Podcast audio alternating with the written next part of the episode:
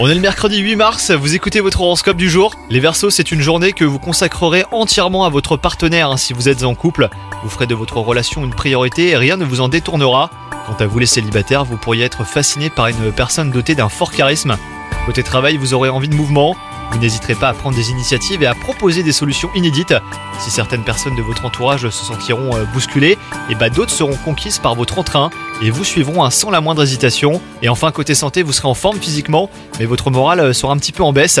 Improbablement que d'envie hein, pour vos activités habituelles que vous délaisserez pour rester tranquillement chez vous. Profitez-en hein, pour vous accorder une parenthèse bien-être les Verseaux, avec par exemple euh, un automassage.